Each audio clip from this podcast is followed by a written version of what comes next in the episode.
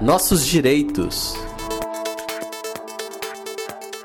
Olá, ouvintes do Brasil de Fato. O prazo para a exigência do licenciamento de veículos ele foi prorrogado mais uma vez.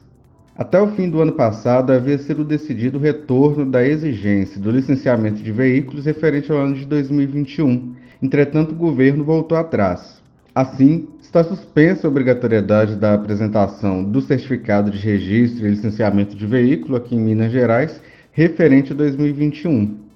Somente vai ser obrigatória a apresentação a partir do dia 1 de junho desse ano, de 2022. Até lá, vai ser exigido dos condutores né, o certificado de registro e licenciamento referente ao ano de 2019, para comprovar aí a regularidade do veículo.